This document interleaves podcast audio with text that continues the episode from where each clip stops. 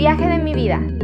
Aventúrate a conocer el sube y baja que han tenido nuestras vidas en la fe y que tal vez tú también las estés viviendo. Comenzamos.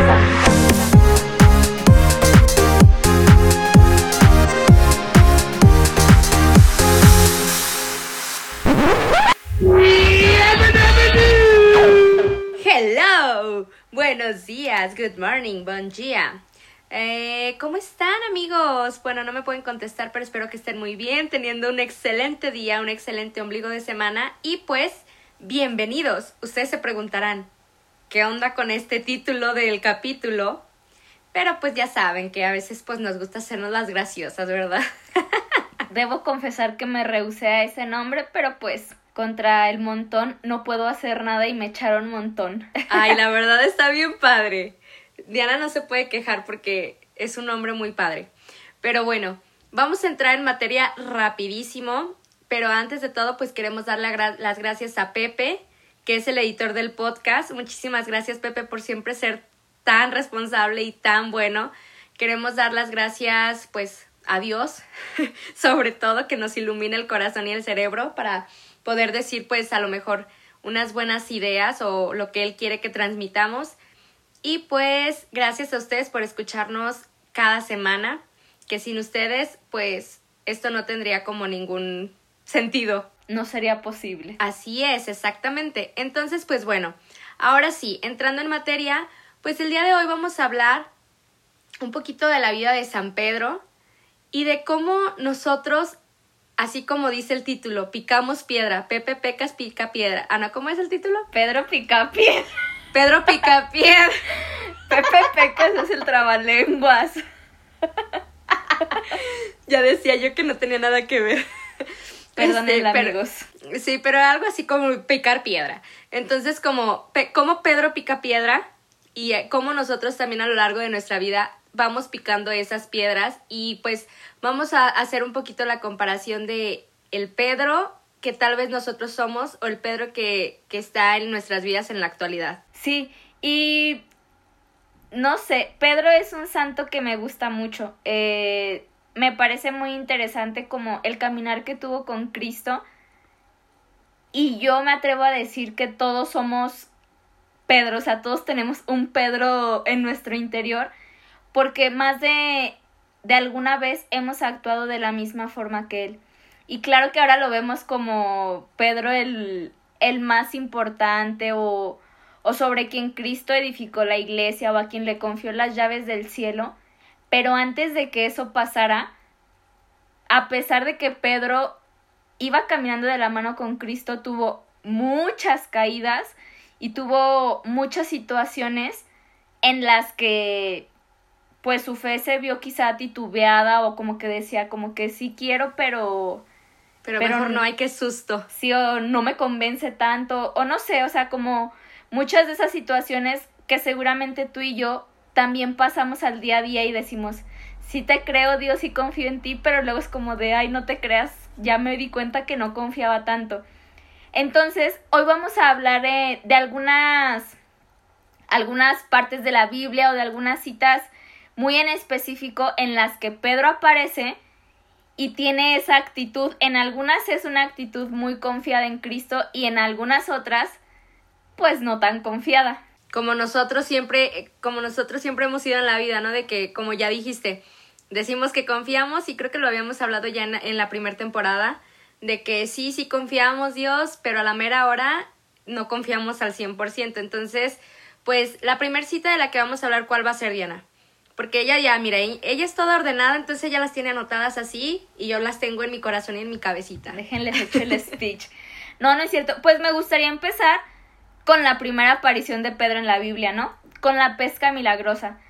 Después de, de todo el día tan ajetreado que ya había tenido en ese entonces Simón, con Juan y con los demás pescadores, pues un día muy ajetreado y nomás echaban las redes y echaban y pues no salía. No pescaban. Nada, o sea, y, y el cansancio, a lo mejor el hambre, la angustia de decir, tengo todo el día trabajando y no voy a volver con nada a casa, voy a volver con las manos vacías. Y cuántas de las veces eso nos pasa y realmente agobia, ¿no? El decir, me la pasé todo el día buscando la papa, como comúnmente se dice, y regresé sin nada porque no hay nada. Y de repente pues va un señor por, por la orilla del mar caminando y nos empieza a hablar o le empieza a hablar a ese Simón y después le dice, echa las redes. Y Pedro así como, ja, ¿te estás riendo de mí o qué? Que no ves que no hemos pescado nada y tenemos todo el día aquí. Pero le da un voto de confianza y dice así como, pues bueno, se pues ya que como que este señor tiene razón, pues déjalas hecho a ver qué. Ya las eché diez veces, que una más no la eche, pues no me hace la diferencia. Y oh sorpresa, que sí hizo la diferencia, porque de no haber pescado nada, pescaron tanto que las redes estaban rompiendo. Se reventaban. Entonces, el primer encuentro que, que ese Simón trabajador tiene con Cristo, pues es bendición ¿no? y es abundante así como el primer encuentro que tú tienes con Cristo siempre es muy bonito y es muy especial y es el que marca como el caminar que va a seguir. Marca el antes y el después. Sí, totalmente. Pero eh, aquí, por ejemplo, es importante lo que, lo que mencionas, de que sí, o sea, el primer encuentro siempre es como el que marca, ¿no? Porque pues ahí vas a decidir si lo sigues o no pero ahorita vamos a, ir viendo que no todo siempre es miel sobre hojuelas. Sí, no. Que no todo es siempre sentir bonito y siempre estar como que, ay, sí, qué padre, o sea, siempre tiene la razón. Obviamente Dios siempre tiene la razón, o en este caso Jesús siempre tenía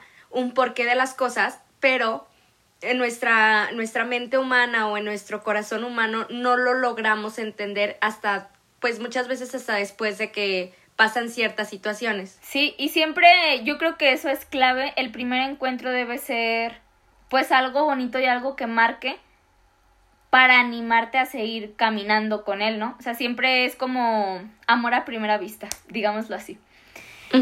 Entonces ya no, la primera, la primera impresión que Pedro tiene con Cristo pues es literal abundancia y bendición, porque de no haber tenido nada de pescados o de pesca, pues tiene una pesca abundante, por eso la pesca milagrosa, porque pues de la nada puede pescar tanto.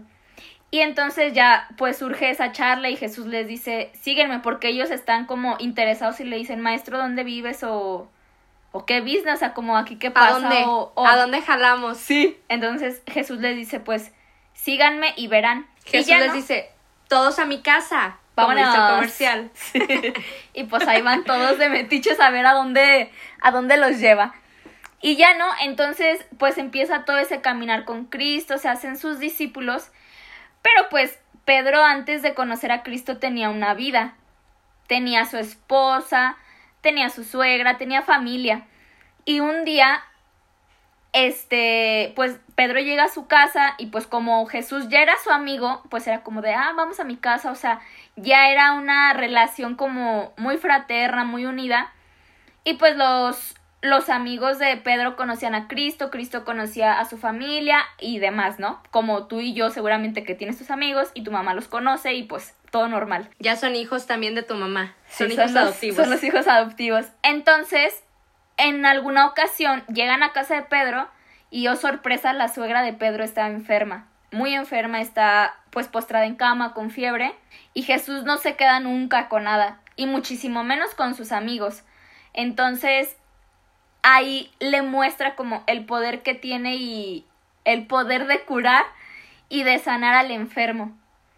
Y no solamente porque era la suegra de Pedro, o sea, Jesús iba curando enfermos por todo, por donde pasaba. Sí, o sea, iba curando, pero pues con mayor... Mm, pues no, no sé cómo qué palabra estás buscando, pero con mucha mayor este... Sí, como con mayor razón. sí, con mayor razón o con mayor entusiasmo quería ayudar a su amigo. Y eso nos recuerda el pasaje de Juan, no hay mayor amor que, el dar, que dar la vida por sus amigos. Sí, y entonces ahí sí era algo en lo que él podía ayudar a que su amigo estuviera tranquilo, pues lo iba a hacer. Y en este caso, pues cura a su suegra. Y ya no. Y creo que, y creo que en esta, en esta parte, este, la mayoría de las personas que tenemos amigos, amigos muy cercanos, vamos a hacer lo mismo que Jesús hizo por, por Pedro, ¿no? O sea, si en nuestras posibilidades está, está ayudarlo, si en nuestras posibilidades está este poder apoyarlo en alguna situación, lo vamos a hacer sin pensar. o es lo que la mayoría de las personas esperaría de un amigo. Sí, porque pues quiero ayudarte a que te sea más leve esa situación. Y ya no, pues va pasando el tiempo, se van haciendo más amigos y entonces conforme pasa el tiempo, conforme Cristo se muestra a sus discípulos, pues Pedro va entendiendo muchas situaciones, ¿no? Pedro va conociendo a Jesús, va conociendo la misión que tiene en este mundo, porque incluso ahora lo llamamos Pedro, pero antes de, de ser Pedro, era Simón. Era Simón. Un simple pescador. Y Jesús en diferentes partes de la Biblia, bueno, más bien Dios en diferentes partes de la Biblia, nos narra cómo le cambia el nombre a diferentes personajes. Y esto tiene como un significado pues importante y trascendente porque no es como que a mí me digan, bueno, de ahora en adelante te llamas Laura y Diana nunca existió, porque pues no. Te llamarás Gloria, diría Joan Sebastián. Diría la canción. no, sino porque, o sea, es como marcar el antes y el después de tu vida y cuando Jesús te encuentra. Y es como, yo así me lo imagino como un bautizo en el espíritu, como, como si ahora Dios te bautizara y, y Él es el que elige tu nombre. Ese nombre, ajá. Y porque tiene un significado importante. Siento que es, por ejemplo, como cuando las, las religiosas, las hermanas, que muchas veces en algunas congregaciones les cambian el nombre. Sí. Entonces siento que va más o menos por esa, por esa línea. O también, no sé si los frailes o los o algunos hermanos también se les cambia el nombre. Yo he conocido algunos, pero no sé si todos. Ajá, sí, o sea, yo sé que todos no, pero algunos. Entonces creo que también eso es como de ahí va, por ahí, por ese lado va. Sí, es como ahora te recubro con el significado de este nombre. Y Pedro significa roca. Y todos lo sabemos ahora, ¿no? Como siempre le decía, sobre esta piedra edificaré mi iglesia. Y piedra pues es algo fuerte, algo firme. Y claro está que Jesús no iba a construir su iglesia sobre arena o no iba a construir sobre agua. Algo que no fuera sólido. Necesitaba una base fuerte, una base firme para de ahí empezar a construir. Y Pedro era como pues la piedra, el indicado para eso. Pero en todo este proceso de dejar de ser Simón para ahora ser Pedro, pues Cristo tenía le tocaba, le tocaba picar piedra. Literal. De ahí el nombre, Pedro pica piedra. Sí, le tocaba ir forjándolo. Y más que Pedro picara la piedra, yo me imagino que Jesús era quien estaba picando la piedra para moldear a Pedro, para darle como toda esa forma a la que quería llegar para que Pedro fuera pleno, o sea, para... Para que se cumpliera la misión de Pedro. Sí, o sea, para que su misión en la tierra se pudiera cumplir, Dios necesitaba ir puliéndolo y forjándolo. Y por eso lo tenía siempre tan de cerca. Si se fijan, ahora que estamos en el mes de la Biblia, spoiler, pues pónganse a leerla un poquito para que vayan conociendo otras historias. y se, se darán cuenta que en el Nuevo Testamento Pedro es uno de los que siempre está con Cristo. A pesar de que Cristo siempre estaba con los discípulos, Pedro era el primero que estaba ahí, o sea, era en primera fila Pedro y Juan, siempre.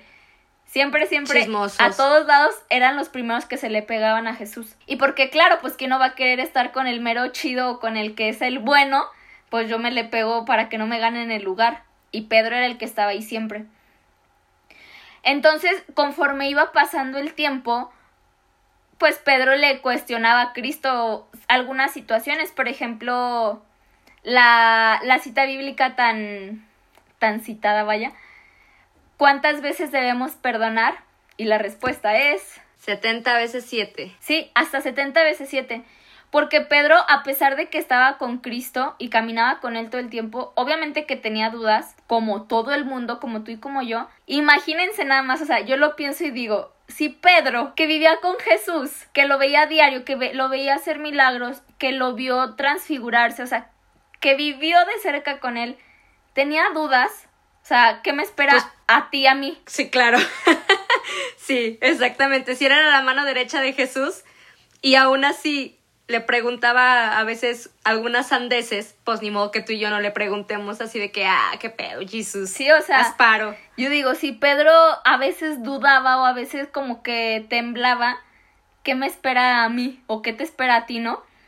Y esto no es para desanimarnos o a decir, ay, bueno, siempre voy a desconfiar y a dudar. No, al contrario. Al contrario, ajá, o sea, es para, para hacernos más fuertes, o sea, para ver que si, si, si Pedro, aún viviendo cerca de, de Jesús, dudaba, obviamente va a ser normal que tú y yo, que tú y yo dudemos o que tú y yo tengamos algunas cuestiones, pero aquí sobre todo recalcar que, que Dios, que Jesús siempre hace nuevas todas las cosas y que así como hizo nuevo a, a, a Simón, que después lo bautizó con el nombre de Pedro, que así nos puede hacer nuevos a ti y a mí y, nos puede mostrar a lo mejor la misión tan grande y tan importante que tenemos aquí en la tierra y que va a ser normal, o sea, que no es malo que tengamos dudas, que no es malo que queramos este investigar más o que no es malo que que en algunas ocasiones pues desconfiemos porque a fin de cuentas somos humanos.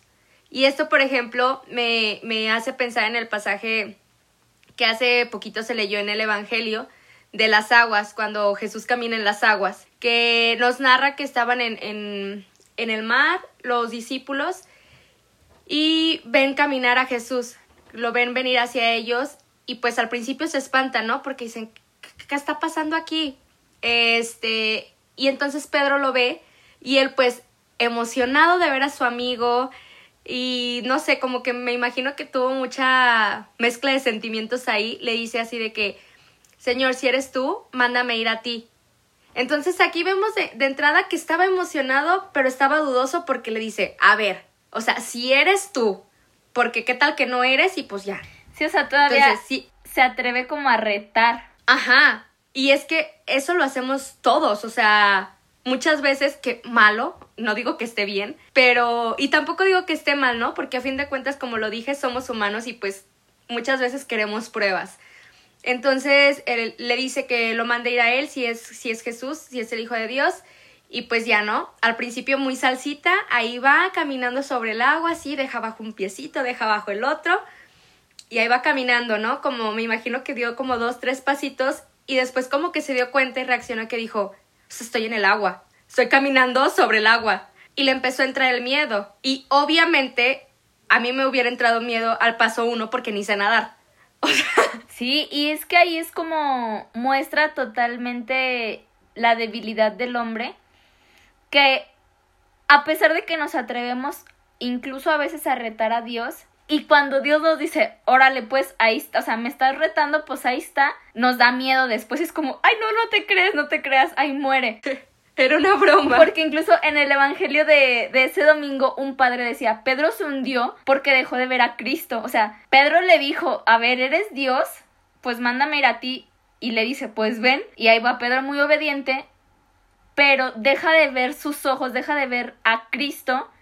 Y en el momento que se empieza a ver a él, pues se hunde. En el momento que se da cuenta, como dices, que estaba en el agua, se hunde.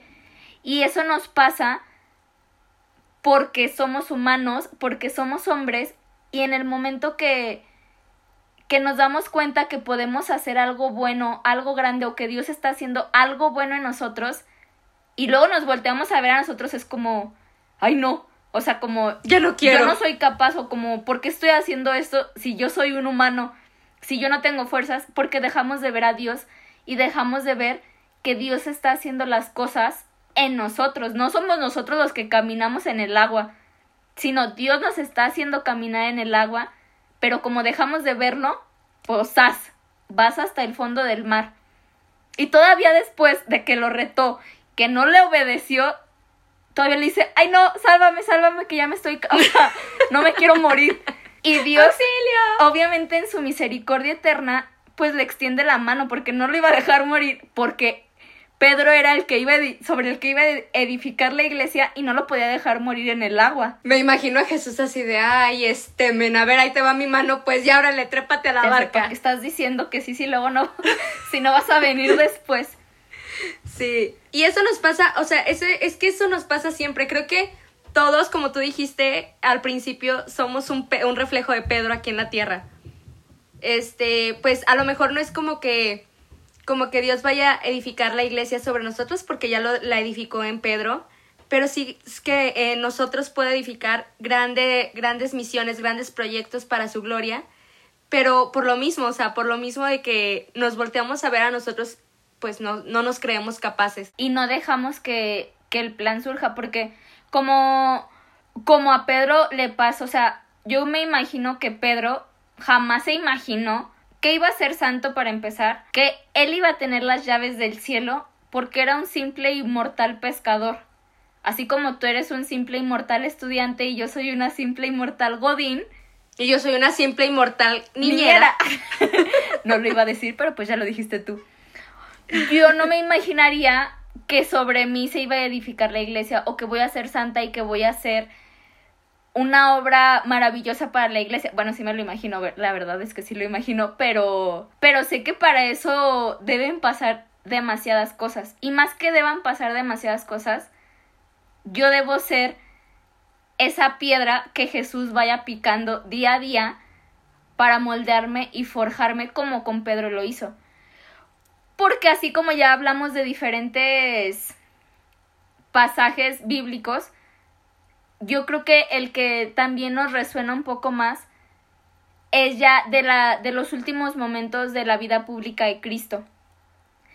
Ya después de que Cristo le había mostrado una y otra y otra y otra vez a Pedro su poder, su misericordia, su amor, ya le había enseñado cómo debía amar, que debía perdonar setenta veces siete, que debía siempre extenderle la mano al necesitado y darle de comer al hambriento, Mejor dicho, ya, o sea, ya, ya había tomado la, la, la, carrera, ya había hecho la maestría, ya estaba a punto de graduarse del doctorado, pero bien está buena. Échatela. Pero pues, quizá Pedro en su incredulidad y en su, pues, ser humano, están en la última cena, la última cena que, que Cristo va a compartir con sus amigos del alma, que ya, ya compartió tantos buenos momentos, tantos momentos incluso difíciles, y entonces quiere cenar con ellos, ¿no? Y prepara la cena y todo, pero antes de, de preparar la cena,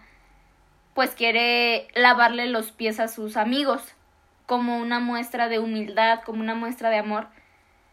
Y ya, obviamente, el primer rejego, Pedro, no. ¿Qué le dijo? No, ¿cómo me vas a lavar las patas que tengo hongos? Obviamente no, qué pena. Cállate, no, pero pero sí, o sea, era como ¿cómo crees que tú el que cura a los enfermos, el que es Dios, el hijo de Dios, me va a lavar los pies? O sea, no hay manera. Porque ahí entra su orgullo, su soberbia de decir, o sea, no. Y Cristo con la humildad y paciencia que lo caracteriza, le dice, a ver, mi chavo, si no te lavo los pies, no vas a poder tener parte conmigo, o sea, esto es algo que les quiero enseñar, algo que les quiero mostrar. Y entonces después Pedro, o sea, no habiendo... No habiendo... No habiéndose negado primero. Ajá, no habiéndose conformado con decir no, ahora es, ah, bueno, entonces lávame todo. Le dijo Jesús, no estás, pero si bien mal.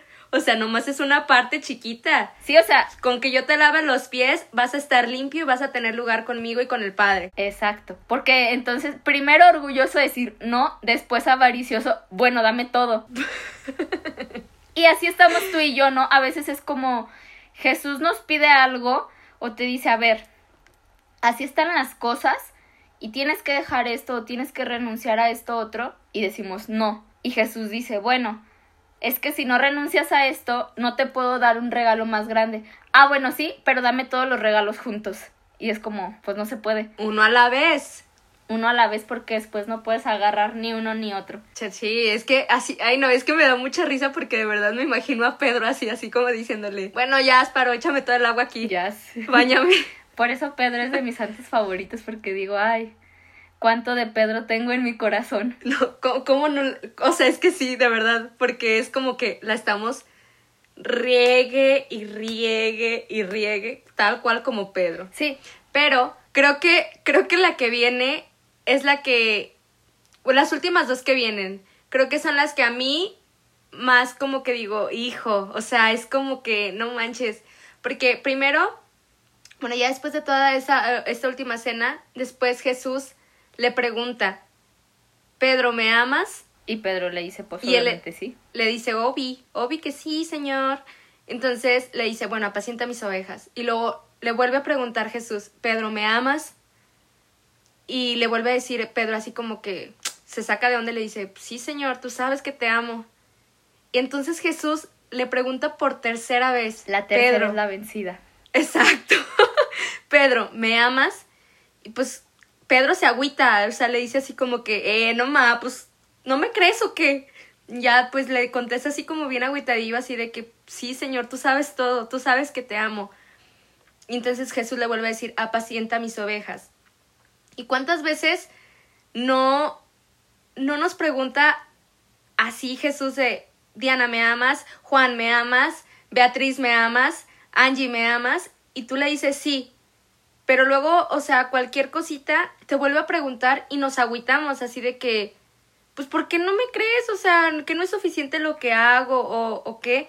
Pero yo siento que en esta parte Jesús solamente quería como... Mm, reafirmar. Pues no estar seguro, no estar seguro porque él lo sabía, pero exactamente reafirmar y que Pedro en su, corazón, en su corazón reafirmara que lo amaba de verdad. O sea, que él estaba seguro de que Pedro lo amaba. Sí, porque se venían los tiempos más difíciles, más, más complicados, porque después de eso, pues se dice, sí, Jesús, sabes que te amo. Y Pero... incluso le dice, ¿no? Porque cuando, cuando Jesús en la última cena les dice que alguien lo va a entregar, pues Pedro es el primero que brinca y dice, no, ¿quién va a ser? ¿Quién va a ser? Ahorita me lo surto, ahorita me lo friego. Sí, o sea, obviamente que no todo era malo, pobrecito Pedro, aquí lo estamos, no te creas, San Pedro. Eres muy bueno y eres un ejemplo. Y no todo siempre fue como negación o decir, o sea, no todo fueron burradas, también hubo cosas buenas. Y él era como, no, señor, pero... O sea, ¿cómo que alguien te va a entregar? Y él era el primero que salía al quite, tan así que cuando, cuando aprenden a Jesús, es el primero que saca la espada y ataca. Y ya, y Jesús obviamente lo regaña y le dice, o sea, no, suelta la espada porque el que a, hierro mata, a hierro muere. Y esa no es la enseñanza que yo les he dado. Imagínense a Jesús de decir, tengo tres años predicando el amor, predicando la misericordia, que perdones setenta veces siete y tú a la primera sacas la espada. ¿Y cuántas veces tú y yo no lo hacemos? O sea que nos enseñan y nos enseñan el amor, el perdón, el, la compasión, la empatía, tantas cosas y a la primera que nos hacen ya estamos pensando en cómo nos vamos a vengar, cómo nos vamos a desquitar. Y no se trata de eso porque entonces, pues de qué lado estamos, ¿no? Y entonces después de eso, pues ya Pedro ya se sentía, se sentía mal porque le cortó la, la oreja a Malco, porque Cristo le preguntó varias veces si, si lo amaba, porque se quedó dormido cuando su amigo le pidió que velara y orara con él. Y eso a mí me hace mucho ruido que digo, no manches, en toda la Biblia, o sea, en todo el Nuevo Testamento, en la vida pública de Jesús, no hay alguna parte, bueno, solamente esa, en la que Jesús les pida un favor. O sea, sí es cierto, no me había puesto a pensar en eso. En ninguna parte de, de la vida pública de Cristo se ve que Cristo les pida un favor. O sea, en ninguna, porque al contrario, Él siempre era el que daba. Pero llega un momento de su vida, la pasión, en la que Jesús, pues siendo hombre, estaba asustado, tenía miedo, sabía lo que se, se avecinaba y estaba preparado, pues, o sea, era consciente que esa había sido su misión, que por eso había sido enviado a la tierra, pero no deja de sentir miedo, no deja de sentir tristeza. Y le dice a, a sus dos meros compas, a sus mejores amigos, a Pedro y a Juan, acompáñenme. Y se, va, se los lleva al monte y les dice, velen y oren porque está a punto de suceder, ¿no? Y Jesús está llorando y, y la Biblia lo, narra como que Jesús está angustiado, incluso suda gotas de sangre. Y Pedro se queda bien dormido en sus laureles. Y el jetón. Hijo Y Jesús vuelve y les dice, ¿qué? O sea, no es posible que se quedaran dormidos. Y ellos así como que todos modorros, ay, perdón pero se vuelven a quedar dormidos y entonces pasa la pasa la aprensión que es todo esto cuando le, les decimos que le corta la oreja y entonces yo me imagino Pedro estaba dormido estaba modorro Jesús ya les había dicho no manchen es lo único que les pedí y ni eso hicieron entonces empiezan a ver todo el alboroto y en su primera reacción pues lo primero que hace Es atacar. es atacar y ¡ah! ¿A, a, a dónde? Y entonces ahí es como empieza todo, ¿no? Como yo me imagino todo el revoltijo en la cabeza de Pedro de decir, a ver, ¿qué está pasando? Todo lo que Soy bien mal amigo. Sí, soy bien mal amigo, me quedé dormido, no puse en práctica perdonar 70 veces 7, o sea, como todo lo que Cristo me ha venido enseñando o todo lo que he aprendido a lo largo de este caminar al lado de él, pues Pues me entró por una oreja y por, me salió por en la 3, otra. 2, 1 hice todo menos eso. Pero aquí es donde entra lo verdaderamente bueno e importante. Porque incluso Jesús le dice, Pedro, yo te aseguro que antes de que el gallo me... de que el gallo cante, Cante. me habrás negado tres veces. Y, y Pedro, no. Y luego, no, yo jamás, nunca, no, señor. Si yo ya te dije tres veces que te amaba, Sí, o sea, pues ¿por qué me vas a...? O sea, no. ¿qué te hace pensar eso? Y, exacto. Y yo creo que esa, esa parte para mí, la, aparte de la de, de la que dije anteriormente, de la cuando camina sobre el agua, pero esa parte cuando, cuando Jesús le dice, Pedro, yo te aseguro que me vas a negar antes de que cante el gallo, para mí es como que, ay Jesús. O sea, porque creo que eh, sobre todo en esa, en esa parte nos identificamos mucho, o al menos yo en mi experiencia me puedo ver eh, en, en varias eh, este, ocasiones siendo ese Pedro. Sí, yo también. De que no, no- o sea, no negarlo rotundamente de no, no creo. Pero sí como no avergonzarme, Darle la pero darle la espalda. exacto, no defenderlo. Como, como la fiel amiga que me digo ser, o como la fiel seguidora y, cre y creedora, no sé si se dice Creyente. esa palabra, pero... Ah, sí, creyente. mm, Perdón amigos, y eso que estudié comunicación. Que dirían mis papás. Como la fiel. Ya sé. Como la fiel creyente que me digo ser. Y entonces, ahí, sobre todo en ese momento, creo que es con el que más me puedo identificar. Y creo que, no sé, me puedo atrever a decir, y sé que está mal hablar por, por, pues por, eh, por, todos las, por todos los demás, pero creo que la mayoría de la gente nos identificamos en alguna ocasión en ese momento que sí le decimos, no, Jesús, o sea, yo te amo, yo te sigo, yo por ti daría la vida, yo, o sea, lo que sea, pero a la mera hora de los fregadazos, ahí sí decimos, no, pues yo sí lo vi pasar, pero ni es mi amigo, ¿eh? No Sí, como creas. cuando te dicen, mm. ¿conoces a alguien? Y era tu mera amiga y tú, no, pues iba, creo que iba en el salón de al lado, pero no le hablaba y era como, te dormías en su casa. Exacto, o sea, entonces, pues, pues no sé, o sea, ese, ese momento para mí es como muy crucial. Y que después de todo, de todo eso, de haber, de haberlo negado, que Pedro se da cuenta que dice, no manches, o sea, de verdad lo negué, o sea, de verdad le di la espalda. Y viene como todo ese arrepentimiento, ¿no? Y viene otra vez la muestra de misericordia y la muestra de amor de, de Jesús, de Dios hacia nosotros, que le dice, pues no le dice, ¿verdad? Pero yo me imagino que, o sea, que, que Jesús pensó en su corazón y en su cabecita. Y que Dios también así de que, ay, Pedro, para eso te estaba preparando. Para que en este, justamente en este momento, te dieras cuenta de lo que viene. Porque tú vas a tener un papel muy importante en la iglesia. O, o sí, en la, en la sociedad. Sí, y que yo, eh, diste en el clavo. Así como Pedro, o sea, Pedro no defendió quizá en vida a Jesús como hubiese sido porque lo estaba preparando para que fuera el fiel defensor en su ausencia. O sea, totalmente. Porque Ay, hasta se me hizo Sí, la piel chinita. sí, o sea, nunca lo había pensado así, pero sí. A veces Dios nos prepara de esa forma. Y no nos damos cuenta hasta mucho tiempo después o hasta que pasan, como dijiste al inicio, muchas situaciones, decimos, ah, por esto era. Y por eso a lo mejor Pedro era una tras otra. O sea, en algún momento le eran reveladas muchas cosas por el padre y entonces Pedro era como de, ah, sí, yo soy el chido, soy el favorito pero luego pasaban tres días y se caía, pero de boca hasta el suelo. Pero Jesús lo seguía levantando y lo seguía levantando justamente porque necesitaba que fuera fuerte, necesitaba que estuviera firme y convencido Que fuera esa sí, piedra. y que estuviera convencido de la importancia que iba a tener su vida en la vida de todos los que hoy estamos. O sea, imagínate, Pedro, ¿cuándo iba a imaginar que lo que estaba pasando hace 2020 años iba a tener trascendencia en ti y en mí el día de hoy?